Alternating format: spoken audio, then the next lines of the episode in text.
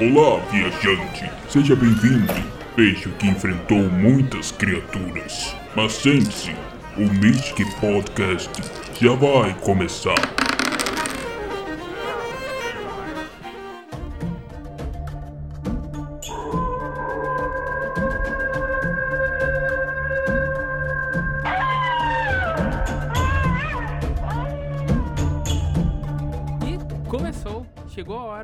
Dos lobisomens invadirem o Mystic Podcast. Vocês votaram nesse tema e hoje eu e a Pam vamos comentar sobre esse ser de força sobrenatural que desperta curiosidade e é responsável até mesmo por uma das cenas mais agressivas do cinema. Exato, tem uma cena específica que é de longe a mais brutal. Vamos comentar sobre isso aqui no programa e contextualizar sobre a origem, curiosidades, jogos, filmes, tudo o que for relacionado aos lobisomens mesmo. Já agradeço a todos que participaram da votação lá no Instagram. E se você ainda não segue o Mythic Podcast nas redes sociais, vai lá participar. Seja também um apoiador para ter acesso a algumas vantagens exclusivas. É só clicar no link aqui na descrição desse podcast e conhecer o nosso projeto, né, Pan? Projeto que está disponível lá no Catarse. Se possível ajudar dessa forma, caso não, lembre-se, compartilhe o episódio e indique para os amigos. Isso aí. E outro recado, tá? É só relembrar que o jogo de cartas The Legacy of Mephroth vai chegar em agosto no Catarse. Tá chegando, né, Federic? Então, se você curte jogos sombrios, estratégicos e o melhor, colecionável, siga a desenvolvedora e editora Mystic Dawn of Soul. Porque além de The Legacy of Mephroth, gente, tem outros jogos sinistros que já estão sendo desenvolvidos, né, Federic? Sim, vocês ainda vão ficar surpresos com os próximos lançamentos da Mystic. Só digo isso. Tem mais algum recado, Pan? Não, tá tranquilo. Então, galera, se preparem, que depois do chamado urgente é a vez de falarmos de lobisomens.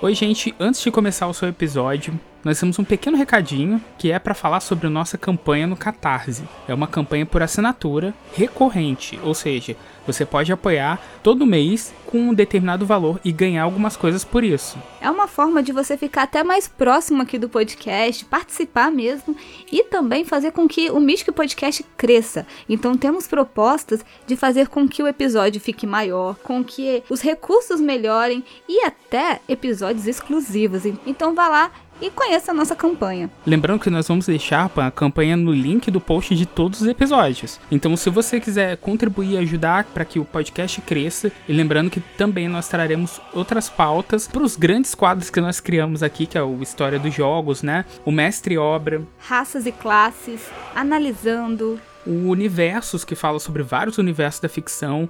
E a gente tem também os episódios especiais, que tem episódios de RPG, tem episódios sobre também de campanhas de RPG, episódios sobre regras. A gente pode fazer episódio de tudo nos episódios especiais. E até mesmo entrevista. Já fizemos aqui do Vampiro à Máscara e vamos, quem sabe a gente não traz mais. Então a gente precisa do apoio de vocês para o podcast realmente melhorar e crescer. Então, lembre-se, link na descrição e apoie o Mystic Podcast. Mas se você não puder apoiar, compartilhe esse episódio e indique o Mystic Podcast para os seus amigos.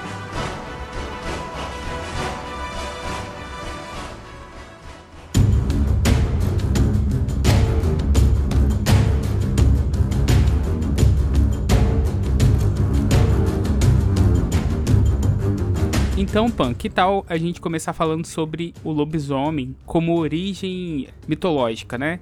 E para isso a gente vai falar sobre a licantropia, que o lobisomem é um licantropo. E se você não sabe o que é licantropo, na mitologia são seres humanos capazes de transformar-se em animais total ou parcialmente, né? Exemplos: o lobisomem, o homem-urso, o homem-tigre, tem outros aí também. Sim, alguns tipos de licantropos que a gente conhece aí de, de estudos mitológicos, né? Tem licantropos autênticos por meio de traço genético, né? Então, por exemplo, você teve um filho, você é um licantropo, seu filho também será. O licantropos infectados, que é aquele que se transforma ao ser ferido por um licantropo autêntico, e é o lobisomem clássico, né? Tipo, você. O cara saiu correndo no mato, foi atacado por um bicho e depois, na noite de lua cheia, ele vira um lobisomem. E os licantropos artificiais. Ele controla a licantropia mediante objetos mágicos. Ele pode ser um feiticeiro que se transforma em uma criatura, ele pode ser um druida que se transforma em uma criatura, mas ele também pode ser sofrer um experimento, um humano que sofreu um experimento e acaba se transformando em uma criatura. E as formas mais comuns dos licantropos? Tem a humana, né? Que, ou seja, ele não vai é, se transformar num animal, ele vai continuar com a forma humana, o seu tamanho, inteligente e demais características vão ser exatamente iguais às de qualquer pessoa.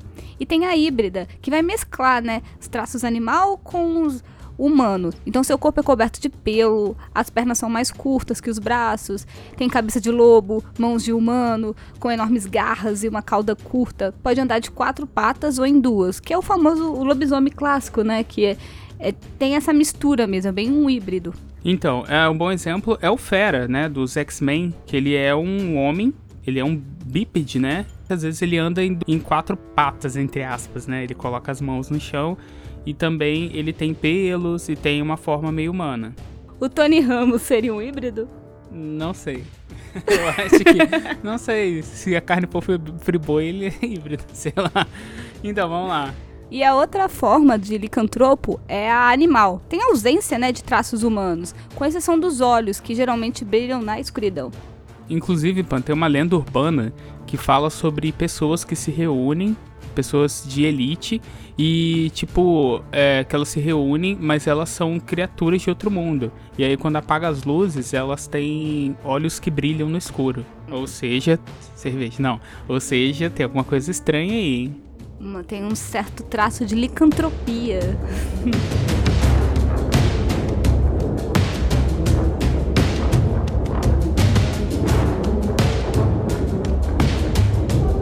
Curiosidades sobre os licantropos. Então nós temos algumas curiosidades sobre esses seres que são os licantropos. Ao ser ferido por um licantropo, você contrai uma maldição, desde que não morra por conta do ferimento. Então o cara tá lá, foi ferido, o ferimento pode ficar muito complexo, né, em relação a, a recuperação do cara, e ele pode morrer e nem se transformar em um licantropo, mas ele pode viver e se transformar em um lobo ou em qualquer outra criatura licantropo. Isso, e a probabilidade de que esta licantropia passe para a vítima é maior, sabia? Quando for a força de um licantropo autêntico, porque eles são mais fortes, então é, é, é mais provável que você não vai morrer e vai virar um lobisomem mesmo. É, durante a forma híbrida, ou animal, os licantropos eles podem ser feridos por prata ou por armas mágicas. Qualquer ferida feita de qualquer outra maneira é, cicatriza em poucos minutos. Então, assim, isso é mais uma questão mitológica, tá? De que a prata atinge eles e também as armas que são enfeitiçadas, né? E outra coisa, Frederic, é que os licantropos artificiais, aqueles que usam objetos mágicos, assim, para poder se transformar, eles são mais complexos. E só alguns membros de certas irmandades podem ser honrados com o objeto mágico que causa essa licantropia. Então, receber esse objeto não é, uma mal... não é considerado uma maldição, mas sim uma honra, né? E quando eles tocam esses objetos, eles se transformam em um licantropo, podendo voltar à forma humana quando queiram, sempre que carreguem consigo esse objeto. Geralmente, na maioria dos casos, dentro da mitologia, claro, o licantropo, quando morre, ele volta à sua forma humana. Então você sempre tem aquele caso de que nos filmes em que o lobisomem morreu e voltou a ser humano. E se um lobisomem tem um filhote com uma mulher humana, o bebê vai ser o quê? Lobisomem. Não, mas com a mulher, o, bebê ele vai ser totalmente humano. Pela questão de serem selvagens e agressivos, são inimigos de qualquer ser que tente se opor a eles. Ou seja, licantropo, diferente dos vampiros, por exemplo, eles acabam é, até criando inimigos dentro da própria classe dele, da própria raça dele. É, assim como homens ursos também, eles podem lutar entre eles. Então, é, se ele não foi com a cara do, do amiguinho, ele vai criar algum caos. É, mas geralmente, assim, né, o lobisomem, tem muitos assim, por exemplo, os que viram totalmente animal. eles andam até em alcateia. Ou só aqueles outros que vivem ainda na sociedade escondidos, que vivem sozinhos, atacam sozinhos. Mas tem aqueles grupos de lobisomens que andam juntos, né? Então eles não o inimigo deles é quem tá fora, tipo as outras espécies, vampiros, é, homens-ursos e outros animais e seres, né? É, o que acontece? Os vampiros eles costumam trair eles mesmos, assim, dentro da, da, do grupo deles. Isso é comum, né? A, a, os lobisomens têm muito da lealdade. Então, dificilmente você vai ver um lobisomem lutando contra outro. Só se for realmente um motivo bem é, um desses, se ele não for com a cara do cara, mas tipo assim, geralmente dentro do grupo deles, eles não vão fazer isso. Eles vão brigar por diversão ou sei lá, qualquer outra coisa. Dentro do termo licantropia, esse termo ainda pode ser associado a uma doença mental. Ele é um raro transtorno psiquiátrico. Licantropia clínica é um estado alucinógeno em que o paciente ele acredita mesmo que se transforma em um lobo. Daí o nome licantropo, né? Licaon mais Antropo, onde Licaon é uma referência ao personagem da mitologia grega, o rei que foi transformado em lobo por um deus de Olimpo. Isso, então a pessoa vai acreditar mesmo que é um lobo, ela vai, faz, vai ficar até uivando, ela vai ficar com sede de carne, né? Ela vai querer comer carne crua, bastante ensanguentada, vai ter tendência de canibalismo também. Então é associado mesmo a esse termo também. Então tem tanto a licantropia da mitologia, que a gente conhece, né, o, o lobisomem, como também existem pessoas que têm esse transtorno. Que na verdade ela, ela só vai achar que é tipo um estado de esquizofrenia. Ela vai achar que ela é um lobisomem, mas não acontece nada. E isso é perigoso, né? Perigoso para quem tá perto dela também. É, esse estado de licantropia clínica também pode ser chamado de zoantropia.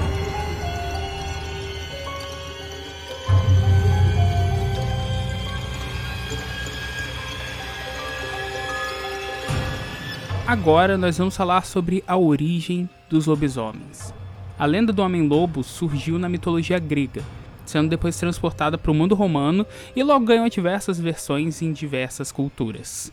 E está presente em quase todas as culturas que a gente conhece o, o lobisomem, mas em cada uma tem uma diferença, né? Da forma que é contada né, dentro dela.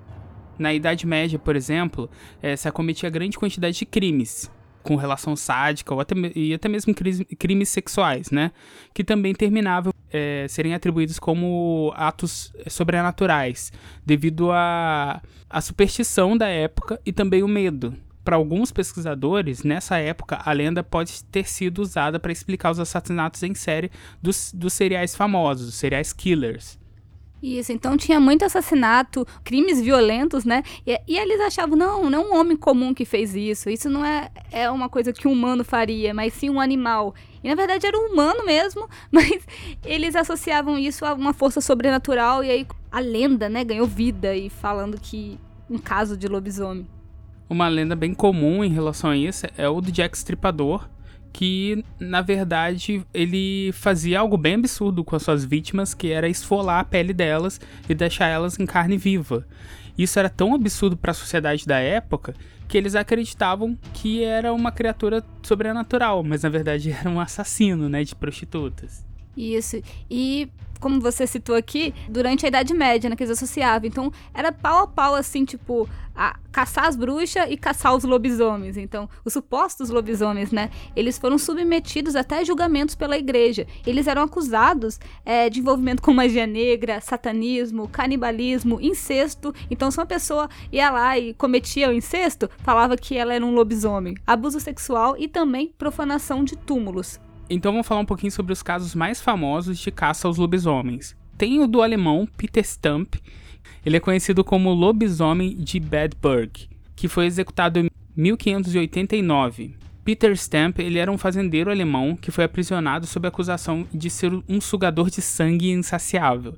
E conforme o tempo passava, as alegações ficavam ainda mais graves, porque o homem teria devorado animais e ainda pior, o Stamp ele teria atacado homens, mulheres e crianças por mais de 25 anos.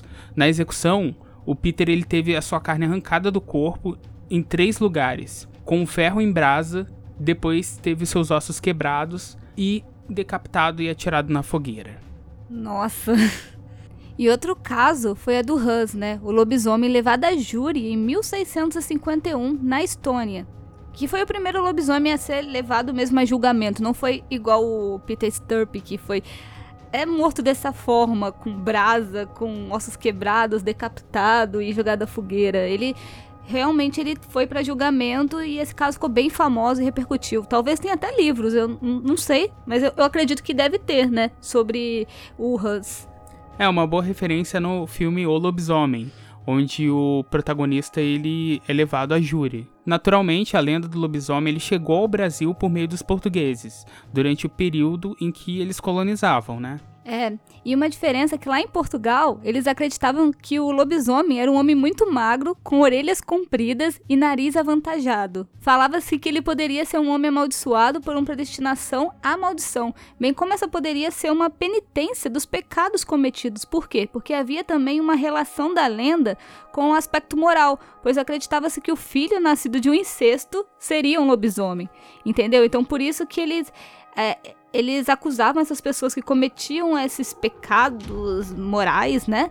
Como. Lobisomens, né? Isso. E na mitologia brasileira, na nossa mitologia, acredita-se que quando o sétimo filho homem nasce, ele se torna um lobisomem. Na primeira noite da terça ou sexta-feira, Após completar 13 anos, o garoto ganha características do bicho, né, da, do, da criatura lobisomem, e aí ele passa a visitar sete igrejas e sete encruzilhadas. O hábito se torna uma rotina, mas ele volta à sua forma original ao amanhecer. Geralmente, não é uma figura muito violenta, ele, ele açoita os cachorros para fazer uivar. Mas às vezes ele pode devorar crianças não batizadas. Não é, não é muito violenta, né?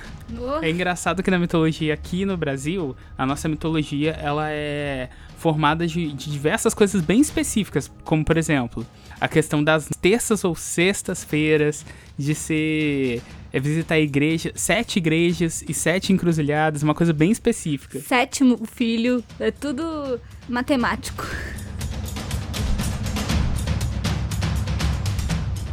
Vamos falar agora um pouco sobre registros importantes. A Citiricon é o primeiro registro da lenda com elementos que hoje consideramos clássicos, né? Essa obra de ficção do romano Petrônio, do século I, inclui a história de um soldado que, sob a lua cheia, virava um lobo. Ele invade uma casa e é ferido no pescoço. Seu segredo é revelado quando, de manhã, ele aparece com um ferimento no mesmo lugar. Isso, esse livro, gente, grava aí, é Satiricon. Ele é o primeiro livro que teve o relato sobre lobisomens, por isso que ele é bem importante. E outro livro fundamental para a fundação do mito é Otia Imperialia, que foi escrito por Gervásio de Tiburi no século 13. Você vê, né? Do 1 ao 13 muita coisa mudou. Mas esse livro é muito importante, que nessa obra o inglês afirma que esses monstros são parte do cotidiano da Europa medieval. É, os Selkirias que tinham lá, que a gente comentou aqui. E cita dois casos de homens com essa maldição. Tudo verídico, né? Segundo ele. É, como que ele sabe? Não sei. E uma das histórias, inclusive, teria sido contada a ele pelo próprio lobisomem. Ou será que esse cara era o lobisomem? Sabia tanto, né? Será que já viram os dois ao mesmo tempo? Entrevista com o lobisomem. É. A referência ao lobisomem aparece em, obras de filósofos antigos como o Heródoto, é, Pausanias e do Plínio, o Velho. Na mitologia grega existe a história de que o rei Licaon, licantropia, né, da, de Arcádia, esse rei ele fez é, Zeus comer as vísceras cozidas do próprio filho. Para puni-lo, o deus, o deus, o pai, né, o transformou em um lobisomem. Por isso tem essa questão do nome, entendeu? Entendi. Licaão, licantropia, tudo associado, né? Viu? Nada é em vão, cara. Tudo faz sentido agora.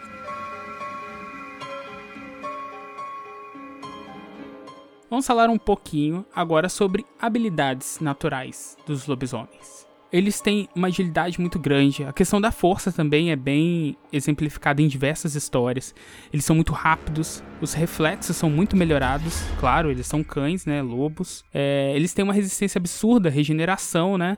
Eles pulam muito alto. A audição, o olfato e a visão são absurdas. E a visão do lobisomem ainda é noturna, assim como a do vampiro. O fator de cura, que a gente já tinha comentado, é aquela questão de ser regenerativo. Então, você sendo um lobisomem, você acaba se regenerando muito mais rápido do que o humano ou qualquer outra criatura.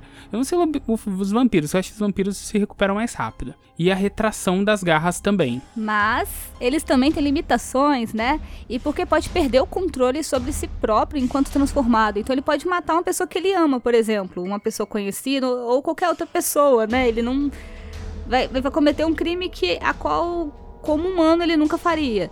E a transformação pode ser impedida aplicando eletricidade, medicamentos ou enzimas.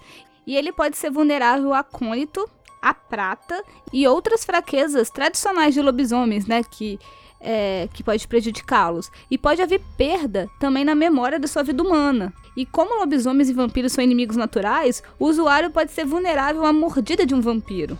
E ele pode também não ter o controle da transformação, sendo obrigado a se transformar involuntariamente toda noite de lua cheia. Ele tenta lutar contra aquilo, mas não consegue porque tá amaldiçoado. Não consegue, né? Vamos lá. Se você encontrar o lobisomem, saiba como lutar com ele. A tática do lobisomem é um ataque surpresa. Ele aproxima-se com cuidado e usando suas presas afiadas para morder e despedaçar suas vítimas. A ferramenta mais conhecida para combater um lobisomem é a bala de prata na altura do coração. A outra versão, influenciada pela tradição cristã, fala que a bala tem de estar coberta com cera de vela de altar, bem específico que é utilizado na celebração de três missas do galo. Outras versões dizem que é necessário apenas um ferimento para conter o lobisomem e fazê-lo retornar à sua forma humana. Muita gente acredita que o lobisomem sendo ferido pelo, pela prata pode também não ser derrotado, ele pode ser contido, mas não derrotado. Mas assim, em geral, a lenda diz que pode sim. E agora a gente vai falar dos lobisomens famosos. A gente pode citar o filme, né, O Lobisomem, que é o filme de 1941, e teve um remake em 2010. Nesse remake, que até ganhou o Oscar, né, de melhor maquiagem, ele conta que que o aristocrata Lawrence Talbot, ele retorna da América para a casa de sua família na Inglaterra a pedido da noiva de seu irmão, que está desaparecido. Então Lawrence ele vai descobrir que algo assustador vem, vem aterrorizando os moradores daquele vilarejo e pede a um detetive que investigue o caso. Então ele vai se envolver muito nesse trama. E é um filme assim bem legal, a gente indica aí para vocês. E também tem um lobisomem americano em Londres, né, de 1981. É, são dois amigos que viajam dos Estados Unidos para conhecer o, a Inglaterra. Lá eles chegam em, uma pequena cidade que tem uma lenda meio bizarra, né? De uma criatura que ataca lá. Eles acabam é, se perdendo em uma trilha e encontrando essa criatura. Só que essa criatura ataca um dos, dos, colegas. E aí algumas coisas vão começar a acontecer com ele. Um deles, inclusive, morre, né? Mas o desenrolar do filme é muito interessante e depois acontecem coisas piores e bizarras ainda. E a cena mais interessante é a transformação de um dos personagens em lobisomem. Que já, é obviamente, ele foi atacado, ele vai se transformar em lobisomem. Nem é tanto spoiler assim. Mas essa transformação é uma das mais marcantes do cinema. Pra você ver, em 1981, eles não tinham tanto recurso, mas fizeram um negócio tão bom que até hoje é, é, bem lembrado e é bem marcante. Quando você pensa em lobisomem, você procura referências sobre é, filmes que tem o um lobisomem, você vai ver aquela cena clássica. Então procura aí no YouTube, ó, um lobisomem americano e veja essa cena. Né? Ou assiste o filme, né? Sim, é melhor, né? Assista o filme. É só pra, pra quem tiver curioso, sabe? Ansiedade, vai lá, assiste uma vez. Eu, e também tem o Anjos da Noite, né? Que é uma série de filmes aí de 2003 a 2016. São cinco filmes que falam sobre o envolvimento de vampiros com lobisomem, a política dos vampiros, a, a, o clã dos lobisomens, eles entrando em guerra. Tem toda uma mitologia. E outra dica aqui também é, né, exemplo, agora de personagem, não só de filme, que é um bem clássico, que é o Remo Lupin, da saga Harry Potter. Ele não é o protagonista, claro, mas ele ganha bastante destaque, principalmente no terceiro filme, que é onde ele aparece, que é o Prisioneiro de Azkaban, que para mim, tipo, é o melhor filme da, da saga Harry Potter. E ele entra como professor de defesa contra as artes das trevas. E é bem interessante que esse filme, é legal porque ele tem duas coisas interessantes: lobisomem e viagem no tempo, né? É, mas a gente não vai revelar agora. É, mas enfim. Remo Lupin é, é a dica. E temos também uma A Hora do Lobisomem, que é conhecido como a Bala de Prata. Esse filme é meio que clássico, inspirado no livro do Stephen King. E ele foi lançado em 1985. Eu lembro quando eu era criança assistia bastante esse filme. É, eu achava um filme que me dava bastante medo. Até porque o lobisomem é uma figura muito poderosa no filme. Mas depois, com o tempo, ele envelheceu mal. Mas ainda assim é uma dica aí para quem quer assistir. E se você quiser ler, tem algumas dicas de livros também. Tem A Hora do Lobisomem, né? Que é o filme do Stephen King, é esse. Esse da Bala de Prata que o Frederico citou. Tem o Coronel e o Lobisomem, que é de José Cândido de Carvalho. Tem Gozy Bubs, o Lobisomem do Pântano de Febre. Tem A Dádiva do Lobo, de Anne Rice. Tem A Fúria do Lobo, de Patricia Riggs. Tem O Último Lobisomem, de Glenn Duncan. Tem vários outros livros assim, interessantes que tem essa temática né, do lobisomem. Sim. E nos jogos, com lobisomens, né? A gente tem Lobisomem Apocalipse, que é um sistema de RPG da editora é, White Wolf. Foi publicado no Brasil pela Devir e é um jogo de um sistema mais storyteller, com desenvolvimento de interpretação de fatos, de, de eventos ali dentro do universo da, do lobisomem. Tem o Bloodborne também, onde você não enfrenta o tempo todo lobisomens, mas tem os lobisomens ali bem marcantes durante o jogo. Bloodborne é um jogo muito sombrio, onde você é um caçador e você vai caçar, obviamente, criaturas sobrenaturais. A gente também tem o The Order 1886, que é um jogo muito interessante. Falar que tem a ver com lobisomens é um spoiler. Mas de qualquer forma, é um jogo que conta uma história legal, os gráficos são muito bons e o The Order é, é um jogo que é importante assim para conduzir a, a questão de so lobisomens, sobrenaturais e armas tecnológicas, uma mistura de épocas. E o The Wolf Among Us é um jogo que foi desenvolvido pela Telltale, que pega é, histórias em quadrinho, né, que são as fábulas. É, é, uma, são histórias que foram publicadas pela DC Comics no selo Vértigo e é uma, um quadrinho que conta a história do Big Bye, que é o, o legítimo lobisomem, ou melhor, o lobo mau.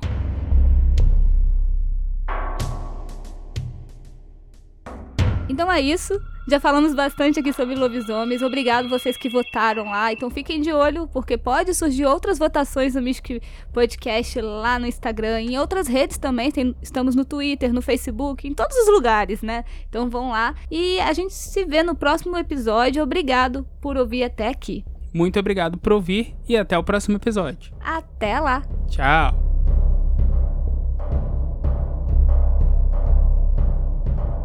E esse episódio fantástico só aconteceu por causa dos apoiadores lá no Catarse. Então ajude o Mystic Podcast e apoie também. Nosso amigo Everton foi o primeiro a apoiar e temos espaço para vários apoiadores e muitas melhoras nos episódios. Então vai lá e confira.